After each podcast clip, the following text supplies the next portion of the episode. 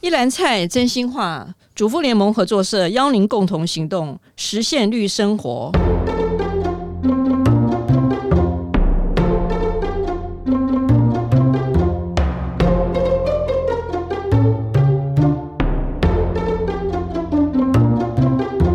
我是合作瞭望台单元主持人方文。啊，节目一开始呢，跟各位听众拜年，今年是哦龙年，呃，好运隆中来，大吉大利哈。那过年期间呢，大家都沉浸在跟亲友团聚这种欢乐气氛里啊。那么亲朋好友一年一会，彼此关心啊，询问这个近况。但是呢，对有一些人来说啊，比如说关于结婚的问题啦，换工作啦，啊，小朋友读书啦，哈，甚至家里面有有一些生病的亲戚呀，那这些关心呢，就让人家喘不过气来，所以呢，对于亲友团聚呢，又爱又怕受伤害。好，那么在专业的术语来讲话呢，呃，这个就叫做节庆啊，忧郁症候群啊，Holiday Blue。那么过年期间，我们要如何安顿自己的心理，或者是说，我们啊亲朋好友团聚闲聊，怎么样能够真诚关怀，好又不会给人压力呢？啊，这些都是很需要我们学习的功课。那我们今天邀请到七分熟。创龄推动发展平台共同创办人哦，周倪轩，那我们大家都叫他凯特，来跟我们聊一聊哦，亲友之间的沟通，怎么样让大家的聚会呢？气氛能够轻松不踩雷啊、呃！凯特你好，Hello，邦文，还有各位听众朋友，大家好，我是凯特，新年快乐，新年快乐。呃，首先我们听众可能不太认识凯特哦。七分熟不是五分熟哈，七分熟这个创龄推动发展平台是什么样的一个组织呢？你们都在做什么？那我们先请凯特简单介绍自己，还有你的工作。嗯，好。呃，七分熟其实当初我的设想是，当然第一个是我牛排喜欢吃七分熟，然后呃，因为我一直很关注高龄，甚至我都会形容它是长大变老的一个旅程。所以我认为长大变老的路上，不是你年纪越大就越成熟，也不是你年纪越小就越幼稚，而是我们每个人最美好的姿态，是我们保有七分待人处事，然后以及自我认识的成熟。但七分就好，不要全熟的打打叉叉。但你永远保有三分对世界的热情、好奇，还有那样子的同理跟关注。所以跟伙伴成立七分手，就是希望说，诶，能够让有别于过去，我们只是一直在讨论啊，是不是要敬重长辈啊，然后或者是长辈就要教育晚辈啊，而是反而把。不同世代之间放在一个更平等的地位，但是透过我们用一个方式叫 creative agent，就是透过具创造力的方式跟媒介去沟通各种长大变老的议题。那这就是七分熟一直以来在推动的。嗯，我之前听过呃凯特的演讲，然后也知道说凯特有很多不同的课程啊、哦，像呃你们这个组织呢，除了在一些社区大学啦，或者是社区里面推广这些想法之外，也有跟一些呃艺文团体做一些合作。嗯，因为其实现在几乎不分什么卫福啊、艺术啊，或者甚至其实主妇联盟伙伴也是都会去考虑，哎，长大变老的福祉、幸福感。这件事情到底是什么？嗯、所以会的确跟所有的单位，那来自于比如说刚刚提到社大，它可能就是教育单位，那甚至家庭教育中心，那乃至于到博物馆、美术馆、表演艺术场馆，因为大家的受众其实无可避免的都一定会迎来我们自己长大的变老的未来。那大家会开始思考说，那到底除了传统一味的说教式的方式，有没有新的可能？所以。就会想到，哎，那创龄可能可以作为一个很好的沟通方法。它不是那种教育型的，而是潜移默化，让你透过比如舞蹈啊、音乐啊、戏剧，哦、戏剧对，嗯、我们在里面谈亲子沟通的关系，谈伴侣沟通的关系，甚至谈自我觉察的关系，都会是一个比较没有那么硬，而是有一种让你哎不知不觉就哦，原来我刚刚跳的这个舞，跟我的认识的伙伴，我们在一起共创的，就是一种代间的关系，就是透过这种比较呃。大家可以亲近的方式，然后去聊一些，甚至去探索一些我们平常看起来好像很重的议题。这样。那凯特，你以前是学艺术的吗？其实不是，我其实大学是法律啦，但我后来就做电影的教育推广，然后一直到国外去念服务设计，所以我后来因为家里的照顾的关系，所以开始接触了高龄的议题，我就把一些服务设计的东西导进来做高龄的教育推广，其实就是创龄。那我自己会觉得艺术是一个出口，是因为我自己以前也在长照的公司，但我发现我等到所有的人都进到长照，可能成为像我们家一样。呃，爸爸是难缠的被照顾者，妈妈可能是忧郁症的照顾者。我觉得那都太晚了，嗯、所以当时刚好台湾开始推动了创龄这样子的概念，嗯、我就觉得它就是一个很好，可以在很前面的时候，我们就可以一起谈谈长大变老的未来，我们想要什么样子。嗯、对，像我们节目一开始啊，就提到说啊、呃，其实过年的时候大家在一起其实是开心的，可是呢。很多人其实是很害怕，好，跟人面对这个原生家庭有太多议题了。那国外也是哦，国内圣诞节还是感恩节，其实他那个压力指数是高的哈。那呃，我们听众看不到台的脸，台的其实是非常年轻哦。你在过去啊记忆中，因为你曾经好像不止一次了，会提到你那个啊爸爸现在已经过世了啊，爸爸就是一个很权威的。啊，那样的一个角色，那因为生病的关系，所以家里面常常就是会因为他生病，然后因为他权威，啊，让所有的家人都要小心翼翼的哈，那样跟他相处，怕他不开心。所以过年的时候嘞，哦。过年的时候，尤其我爸生病最严重的那几年，因为我几乎大半时间都在台北工作，尤其后面几年，我觉得每年最痛苦的时候，其实对我而言就是过年，因为不想回去，对，可是又要回去，因为你平常还有工作可以作为一个借口跟逃避，不用回家或晚一点回家。可一旦过年，你就是会觉得哇，十天都要在一个没有声音、没有笑声，然后应该说没有什么过节的气氛，嗯，所以。真的是那几年最不喜欢的日子，就是过年。而且我每一次只要看到今年的过年新闻上面写上“上班族悲剧史上最短年假”，我就 yes，就是这就是我的喜剧。对，那其实也蛮，我觉得都是一个缘分，蛮注定。就刚好爸爸过世那一年正好是初二的凌晨，哦、所以就变成那一次的过年，就最后一次的过年，我们就在跟他走最后一段路上度过了。但之后的过年，确实我就开始每年跟妈妈，其实我们之后的过年都蛮好过的，就不得不说，的确是会有这样子的一个蛮明显的现象。嗯，对。那你有比较呃，就是难忘的一个经验，不管是跟妈妈或者是其他的长辈啊，或者是爸爸哈，那个沟通在过年期间，不管是快乐或者不快乐。哦，应该说爸爸还在的时候，其实每一年过年应该没有一次快乐过的。其实都是不快乐，所以最快乐的时间真的是要么就是爸爸没有生病之前，那就很小；那或者是正好是爸爸二零一八年过世之后的每一年，其实反而是我成为一个所谓的大人以来，我开始享受了过年这一件事情，因为开始会跟妈妈建立新的亲子关系，反而有这样子的一个对比。嗯哼，那我们就呃顺着你刚刚的那个经验哈，就是有时候我们在良好的沟通，其实要去同理对方嘛。那比如说像有些 最讨厌就被人家问说，呃，什么时候结婚啦？哈，要不要生小孩啦？或者是说啊，你那个病怎么样啊？什么？不过我们台湾人好像会有一个也算是禁忌啦，就是过年的时候尽量不要谈一些呃负面的事情。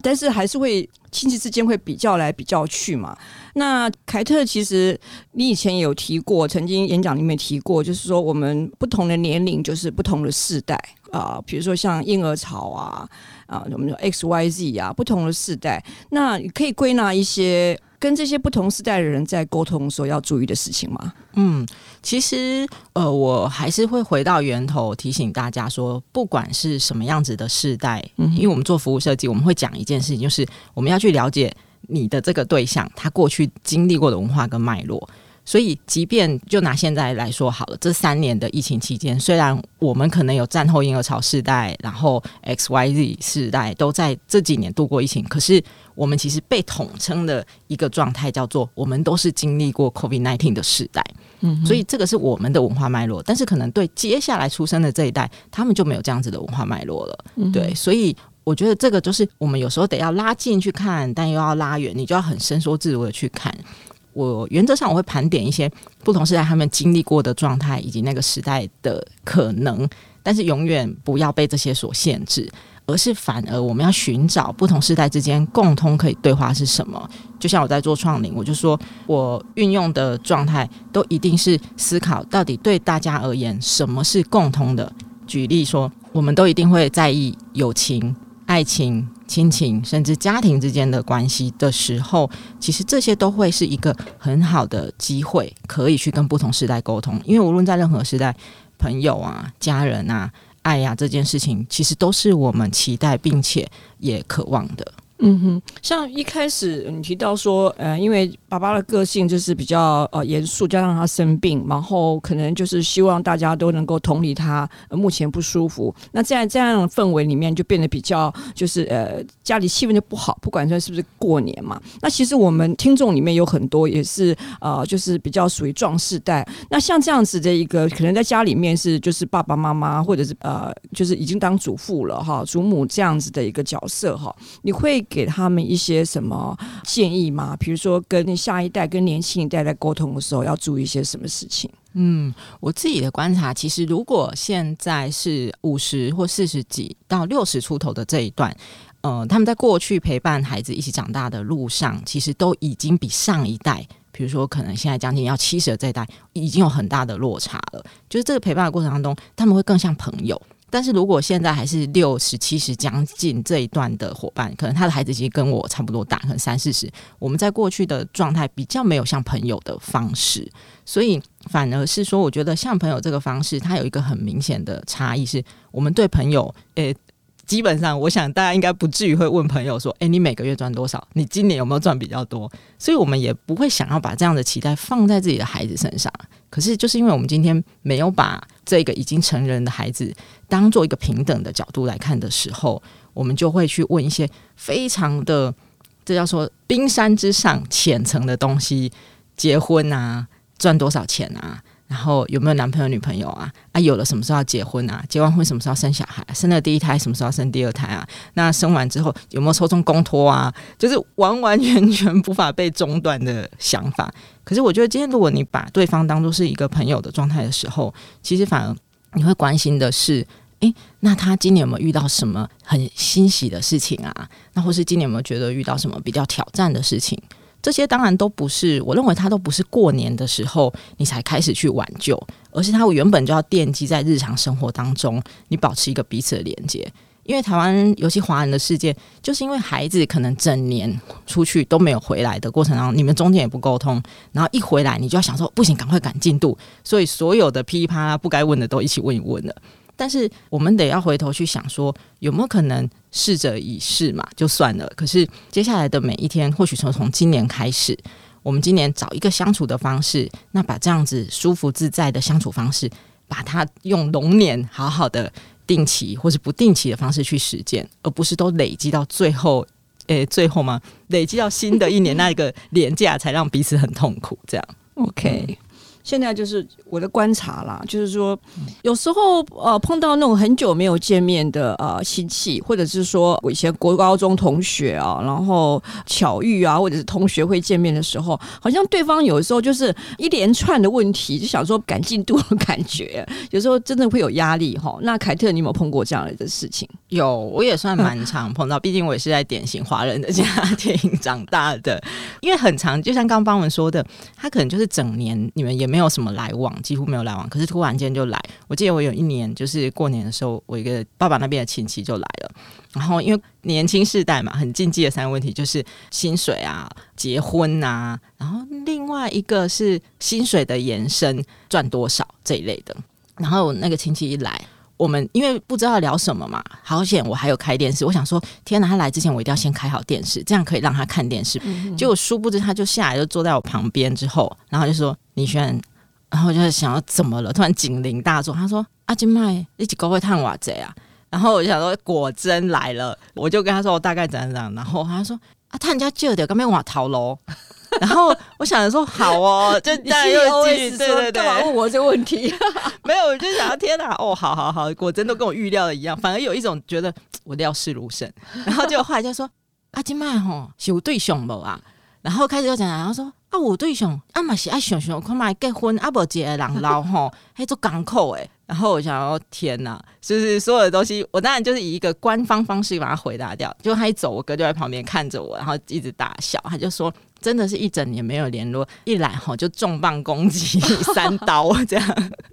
就如果你遇到的这种，比如远房或者是心里很远的亲戚，我只能说一句，就是忍过就算。但是你得要预想有这件事情，所以你可以先想好，像我自己会认为所有的关系。特别是亲戚关系或者家庭关系，几个字就是谋定而后动，我都会先想好那个情境是什么。对，所以我已经是有先想好一个版本，可能因为有从事创领，就是会这样，你会先想好戏剧的脚本是什么嘛？所以就会先想好，那到时候来我就要拿出 A 的版本对谁。所以我觉得不可避免的时候，我们都可以先做好准备。等做好准备的时候，第一个你不会措手不及，再来就是你会让自己在那个现场环境的时候也比较舒服。所以我是劝大家，就是可以先做好准备，然后也就是谋定而后动，去应付这样的关系。但是你就忍一忍，反正一年也就那几个时段，他就走。他问没有之后，你就说啊，姑姑刚才讲。偷刀 这样之类，转移话题。对，不然就是你现场要放非常多的东西，比如放很多的饼，你就让他饼吃个二十轮，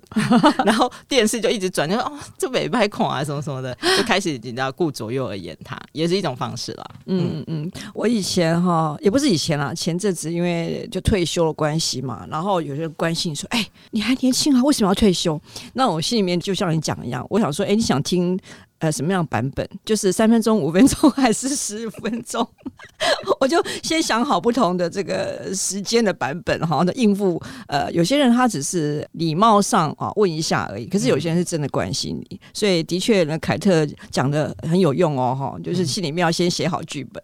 那常常在关系里面，呃，我觉得很重要，就是尤其家庭啦，国外就是美国叫 tradition，他们会刻意的制造一些家庭的传统。例如说，大家再怎么忙哈，可能呃礼拜五晚上是大家一起一起吃饭，或者是说呃 Christmas 的时候穿上那个很丑很丑的那种同样颜色的丑毛衣，呃丑毛衣，或者是第二天早上穿上同一系列的睡衣，然后拍照片啊等等这些。那如果说我们在台湾，或者是说朋友之间跟家人之间，呃，你会有什么样的建议吗？比如说是用传统还是用仪式的方式，是不是会增进啊彼此之间的感情？嗯，我这几年其实因为我一直在做高龄跨领域的研究跟推动，所以其实这几年我有一个教学方向，就是会谈新时代的亲子关系，其实就所谓的成年子女跟熟年或是老年父母这样子的思考。嗯因为以这一段的关系来讲，正好是我们壮世代伙伴，他可能跟现在的子女正好处于这一段。嗯、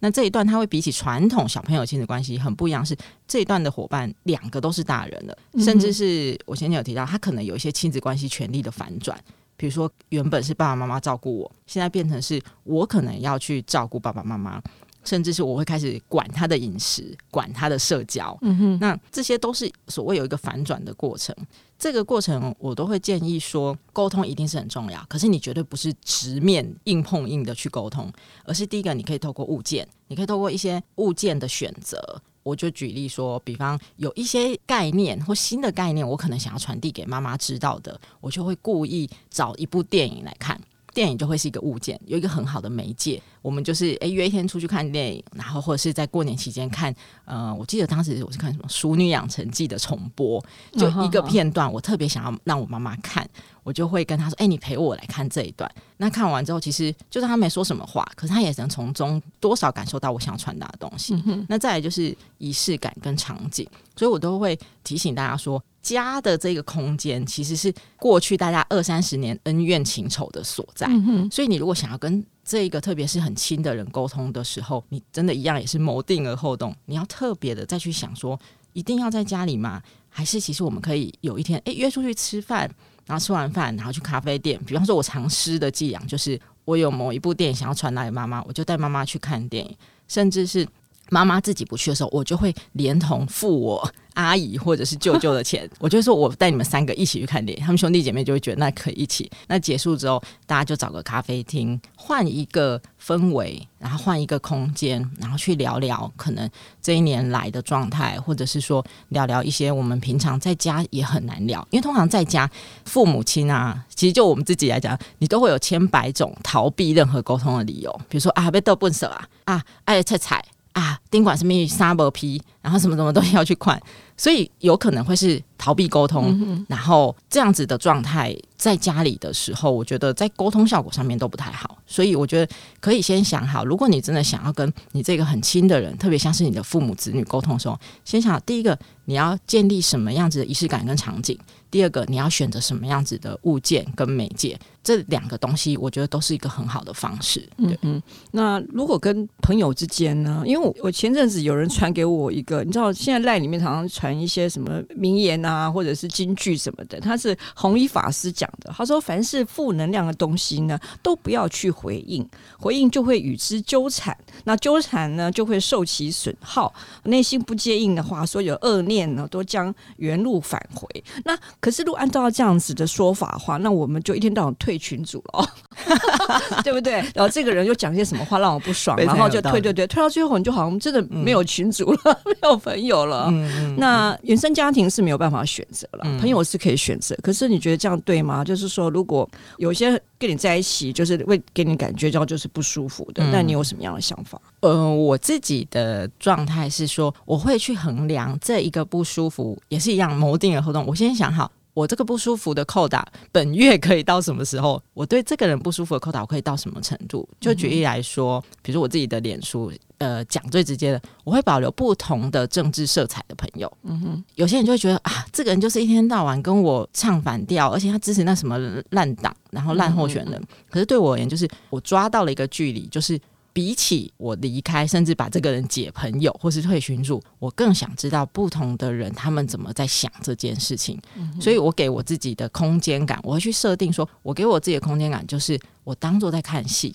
这也有点像是创龄的培训，就是我面对蛮多不舒服的状态的时候，我会有一点把自己抽离。你可以想象你自己就是在一个制高点去看。这个戏可能是荒唐的，可能是你没办法接受，可是你就会在一个新的视角去看这件事情，然后去找到那一个你跟这件不舒服的事情的距离是什么。所以刚刚邦文其实提得很好，为什么会觉得那是不是一天到晚退群组，或者一天到晚离开？那是我们往心里去了。可是今天如果我是用一个比较超然的状态去想他的时候，对我而言反而是哎，原来有不一样的观点。原来这个人他是这么想事情的，嗯哼，但是我不多做回应，嗯哼，我不跟他纠缠，可是我保留原来这个世上就是有这样子的可能。那对于我们自己训练同理心，我自己认为也是很好的训练，因为不然的话，如果真的全部都是同文层，我觉得同文层很好，可是如果全部都只有同文层的时候，我们真的也没有办法去理解，就是你无法以子之矛攻子之盾的概念，这样子。嗯，太棒了哈，那。呃，提到就是说我们在跟人家沟通的时候，就是一来一往嘛。可是呢，我们有时候碰到的状况是，尤其是年轻人一代，他是不太讲话的，或者说惜字如金那样子。呃，每次讲三个字，不知道、没兴趣、不想要。然后有时候那个像家长，不管是爷爷奶奶或者爸爸妈妈，就是觉得很不开心啊，一回来就关在自己门里面啦。像这种情况是，他是不跟你沟通的。好，或者是说有甚至连在家里面，你的客厅、房间，他都用 Line 的。好像这种状况怎么办呢？嗯、我今天好像一直考你耶，不会不会。其实这一个议题啊，不止在呃，所以我说为什么七分熟，其实不止在小朋友身上。我现在实习身边也有蛮多朋友是，他都跟我一样三四十岁，就他没有办法跟爸爸妈妈住一起，可是他兄弟姐妹其中几个跟爸爸妈妈住一起，他们就是这样。都三四十几岁的人哦，他回去到家之后就是关在房里面，然后跟他六七十岁爸妈用 Line，然后不出去吃饭，或是把饭拿进去吃。所以我还是回到一开始的源头，我说所有现在的状态，其实都是过去每一刻的经验跟累积。所以现在会有这样子一个亲子关系，有这样子一个朋友关系，那都是因为我们以前用的某种方式在对待这一段关系。对，所以第一个，我觉得不用勉强自己说啊，我一定要一触可及，我就要立刻龙年改善这一段关系。反而是你要把它就当做一个新的起始点，然后去想，那我接下来要用什么样的策略去修复这个关系？至于刚刚提到的，有时候因为直接的沟通方式，就像刚刚邦文说很好，以前可能没有手机的时代，你真的回阿嬷家或是回来，你就没事做，你在在那边看电视啊。现在是大家围着电视玩自己的手机。其实我觉得所有的东西它都是一体两面，重点是我们怎么去运用它。就回到一开始邦文讲的，其实关心的本身不是问题，问题是来自于我们用什么方式传递那样子的关心。对，所以关心的本质没有坏。只是可能我们用错了或者用的不好的方式去对待别人。嗯、那以科技来说，因为我自己也会蛮常教，就是关于科技如何影响新时代的亲子关系。我就是说，我以前曾经开过一个创领的课，就是当时 Line 开始使用，那刚开始使用的时候，贴图还没有那么多，可是就是你就有一些标点符号，我就会常常看到很多长辈啊，他们传出来的就是今天回来吃饭嘛？你如果用口头讲，就会说，哎，那今天回来吃饭吗？那不知道为什么长辈那时候就现在也有一些伙伴也是，那今天回来吃饭吗？惊叹号！惊叹号！惊叹号！那你看，你就会觉得，你知道他们不是故意去使用这个惊叹号，可是我们就在换位思考说，说现在是在呛什么呛？因为你字看不到人嘛。对。可是我觉得反而是贴图的存在，嗯嗯，其实是一个好事。嗯，我就有身边有朋友就说，他以前跟他妈妈关系很难沟通，可是自从他妈妈。愿意多走出去认识人之后，嗯、他就说：“我妈现在超会用表情符号。”那其实因为研究也会证明说，你使用一些表情符号，其实你会在这段嗯文字的关系当中传达你的善意。对，所以我觉得科技这个东西跟关心也是一样，他们本身都是中性的，嗯、只是我们到底用什么样子的方式去使用它，去传达它。嗯嗯，那我们每一次在节目最后嘛，哈，都会问说，呃，你煮饭吗？什么的？哦，在台北很难煮饭，在台北太忙。但以前在英国的时候会自己煮饭。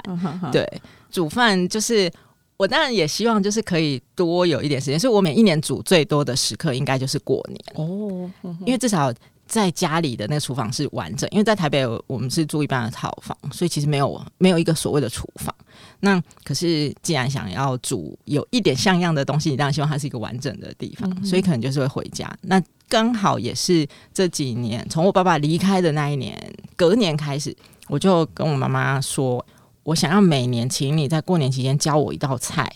然后他就说为什么？我说我想要记录下一些我印象中小时候以前会吃的。啊，我也那也是我也喜欢吃的啦。那我会拍他在做的过程，然后我会跟他一起做，同时我会访问他，就用录音的方式访问他。你为什么会做这道菜？那为什么以前这道菜常常出现在什么时候？比方说，第一年我们家是做牛皮雷霸蒜。哇，那个好像是酒家菜，是不是？对，我也就这题，因为我以前做文史导览，我就说。我就访问他，因为我最常吃那一道，就是我爸每次周末跟朋友喝酒，在我们家喝酒的时候，他就一定要我妈做那一道菜，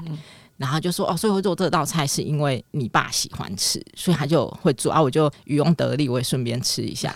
那呃，我就跟他说，请问，因为其实我刚刚一开始讲到平等关系，我在跟他进行这段关系的时候，其实我不会叫他妈妈，我会叫他的。名字、呃、书法的昵称的秀子，我说，请问秀子，你对于北部人说牛皮雷霸算是酒家菜，你有什么想法？他就说。还是北部人才会安尼想，啊，那你南部那也干嘛也是酒家菜？嘿的时候过年也是因为大家团聚的时候觉得开心，然后会用一些国外的罐头这样。对对，他说不是什么酒家菜，因为我就想起有南北之战，战说到底牛皮雷巴爽是不是酒家菜？啊，北部因为在北头比较多，所以大家会觉得他们酒家菜。然后我就会故意说，哎，可是在我们家，他也某种程度算是酒家菜，因为他是周家的酒家开张的时候，他就会想一下。公会马西丢，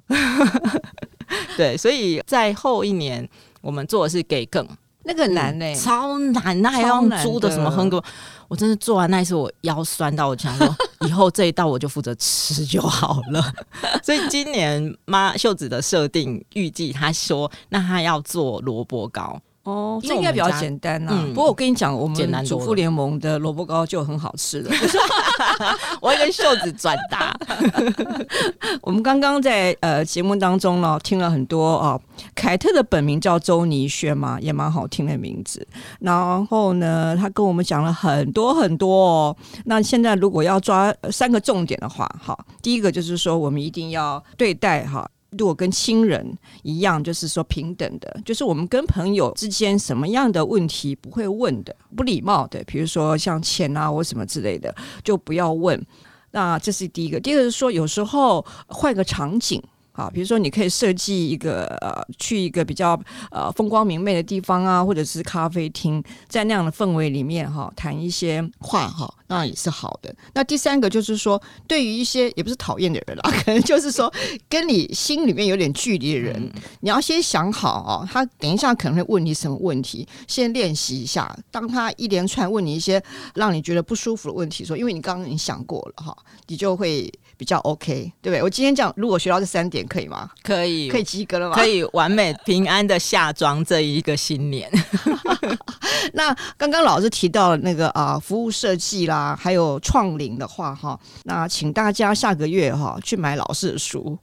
耶，yeah, 没错。你要不要先稍微剧透一下这本是什么样的书？好，呃，它是一本叫，我就把它取名为《创灵学》。那它主要是希望给想要认识创灵这个议题，就我们一开始有讲了，长大变老有很多面相。那其实不管什么样面相，我们都期待就是。我在长大变老路上的每一天都很踏实，都感到幸福，能够爱人并且被爱。所以创龄他会用的方式是：诶，那我告诉你，创龄这一个议题，它如何从艺术、从具创造力的方式跟媒介，让你去谈各式各样子的可能，包含今天我们的主题——亲子关系、伴侣关系或朋友关系。我们怎么把艺术当作是一个陪伴自己长大变老的好的工具？那另外一方面是，其实现在。尤其在台湾，二零二五年左右就要迈入超高龄社会，包含主妇联盟伙伴啊、社大的伙伴啊，其实大家都努力办很多活动啊、讲座，去想怎么样子跟不同世代，甚至让中高龄伙伴先做好很多的准备。